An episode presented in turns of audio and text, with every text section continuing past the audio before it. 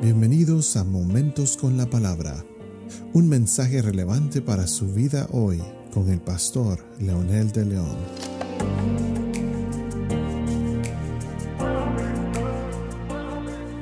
Saludos amigos y amigas, aquí estamos nuevamente con un episodio más de Momentos con la Palabra.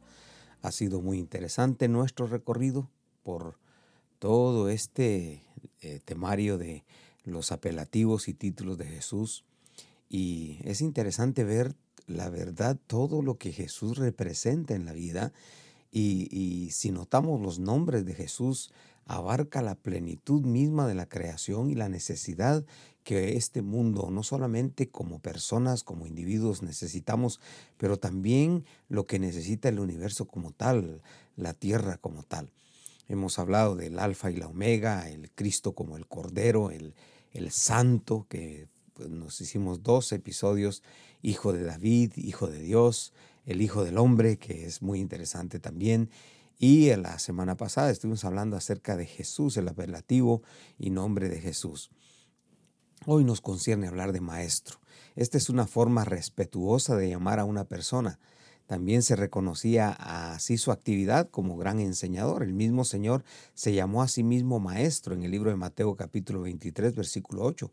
Sus discípulos usaban este apelativo en Marcos 11 21 y la gente también lo conocía como maestro, pero aún sus, sus adversarios se acercaban a él llamándole maestro, solo que muchos de ellos lo hacían con hipocresía, como dice Mateo y Marcos y otros pasajes más del Nuevo Testamento, especialmente los Evangelios, que es donde se menciona todo este, eh, eh, estos nombres de Jesús o los apelativos de Jesús. Hoy, al hablar de maestro, es muy interesante ver la trascendencia y ver lo que abarca precisamente este nombre. Ya mencionamos cómo lo mencionaban los discípulos y todo, pero eh, utilizando entonces el, verdadero concepto legítimo en eh, cómo se usaba en el original hebreo y en el original griego, un maestro no era cualquier persona. Un maestro no le podían decir maestro a alguien que solamente se paraba en una plaza a gritar o a decir algo, no le podían llamar maestro a alguien que podía sentarse a enseñar algo. Tenía que ser evidente eh, su, su, título tenía que ser evidente con su vida, con su vida pública, privada, con sus relaciones interpersonales, tenía que ser evidente con todo. Por esa razón, en el caso de Jesús, el maestro, cuando le hablan maestro, ellos sabían que este maestro enseñaba.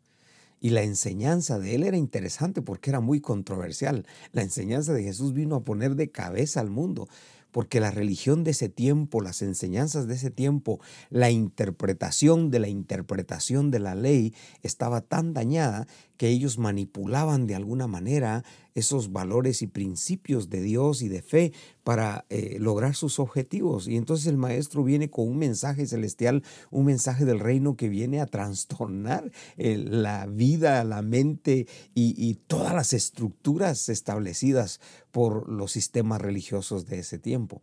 Entonces un maestro, cuando le hablan maestro, e, en ese momento está adquiriendo un lugar en la, en la sociedad este maestro que tiene autoridad, este maestro que tiene conocimiento, es un maestro que tiene solvencia moral, un maestro que es responsable de sus actos, un maestro que está capacitado para entrenar a otros, exigir o demandar que le sigan o lo imiten y que de hecho su testimonio y su vida, eso fue lo que precisamente vino a hacer. También un maestro siempre está asociado a la luz. Y esta es una de las cosas que más me emocionan quizás porque Jesús es la luz del mundo. Pero un maestro también que trae luz, que trae conocimiento, era considerado como alguien que, que, realmente valía la pena, porque un maestro agregaba valor a la vida de las personas. Y esto fue lo que hizo Jesús. Todo lo contrario a lo que Jesús encontró con los fariseos y todo ese tipo de personas, era que había una falsedad. Un maestro falso exige autoridad con palabras, pero su vida no merece respeto, ni, ni, y también eh, no pueden ver en su vida privada, en su vida pública, no pueden ver autoridad. Un falso maestro enseña lo que aprendió ayer en un libro y, no en su experiencia de vida. O un maestro falso es aquel que enseña y manipula las verdades bíblicas o las verdades contextuales con el propósito de lograr sus fines.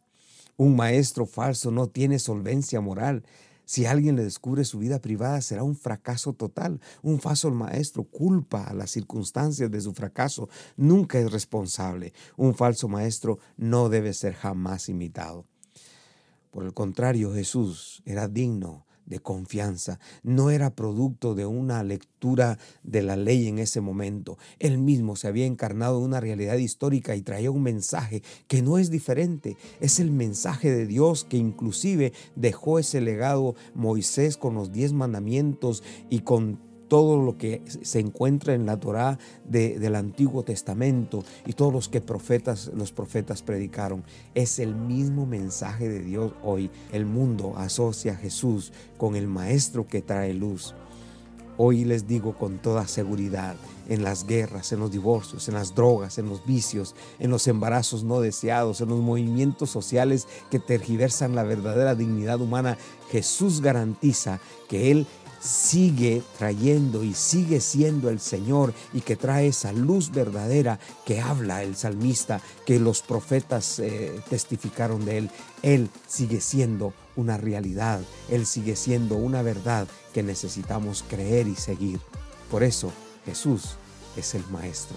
Ore conmigo diciendo, amado Señor, gracias por tu Hijo Jesucristo, que vino a morir por nosotros y a modelarnos, Señor Gracias porque Él es un verdadero maestro que merece que lo sigamos. Jesús, gracias por dar tu vida. Espíritu Santo, gracias por convencernos de que Jesucristo es el Señor. Hoy oramos en ese poderoso nombre de Jesús. Amén.